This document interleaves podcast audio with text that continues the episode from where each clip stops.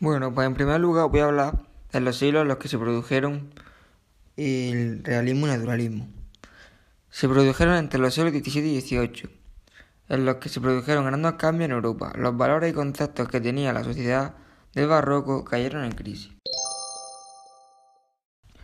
En esta segunda parte vamos a hablar de las características que tenía Benito a la hora de hacer su novela. Pues sus novelas destacaban en la sociedad durante su época. Él tenía originalidad en, los personajes porque era muy característico. Él introducía la vida cotidiana en sus novelas, de hecho históricos. Él tenía técnicas narrativas diferentes a lo normal y a lo que estaban acostumbrados a hacerse en su época.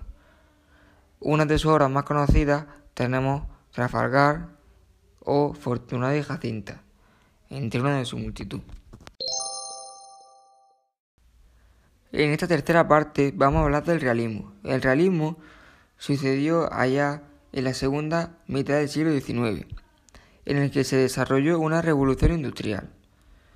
La burguesía ascendió y fue una corriente estética que rompió con el romanticismo en su manera de pensar y expresar.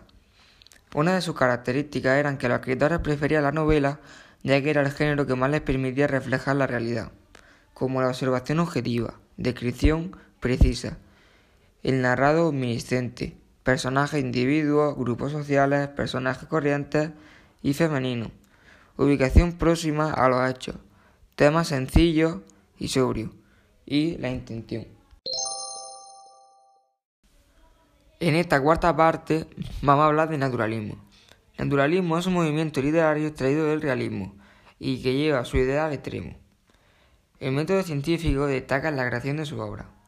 Las características del, naturalismo son la novela extensa y poca acción, la descripción objetiva, se refleja la vida del proletariado, personajes con malformaciones y intenta reformar la sociedad.